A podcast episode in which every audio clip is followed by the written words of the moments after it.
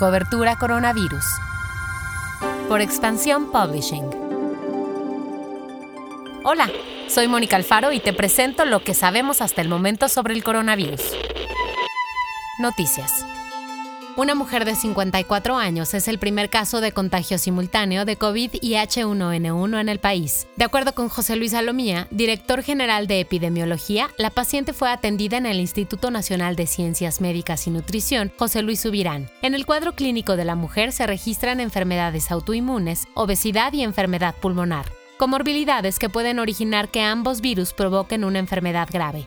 México ya tiene oficialmente 821.045 contagios detectados de COVID. De acuerdo con las cifras de la Secretaría de Salud, en cuanto a las víctimas fallecidas, ya son 83.945.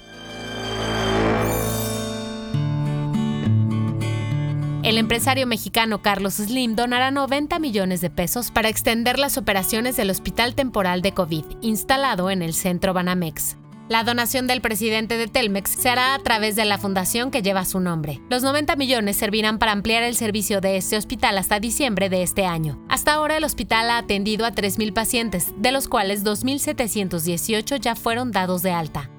La comparecencia del subsecretario Hugo López Gatel se suspendió por no haber condiciones tras los reclamos y acusaciones entre López Gatel y los senadores de la Comisión de Salud. La senadora Verónica Delgado, del partido Movimiento Ciudadano, anunció que impondrá recursos legislativos para pedir la renuncia del subsecretario. La legisladora Lili Telles llamó al funcionario virrey de los muertos en casa, lo que provocó molestia entre los senadores del partido Morena.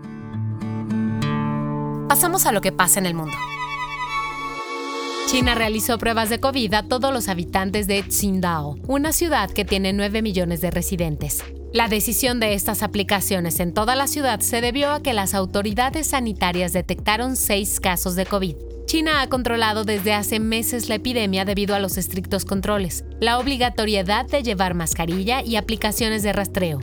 Sean Conley, el médico de la Casa Blanca, informó que el presidente Trump dio negativo a COVID varios días consecutivos. El equipo médico de Trump dijo que de acuerdo con los datos y las pautas de los Centros Médicos para el Control y la Prevención de Enfermedades de Estados Unidos, el presidente no es contagioso para los demás. Conley dijo que esta determinación no se basó solo en las pruebas, sino que también se tomaron en cuenta otros indicadores para concluir que el presidente no es contagioso. El guion de este podcast fue escrito por Giovanni Mac con información de las agencias EFE y Reuters.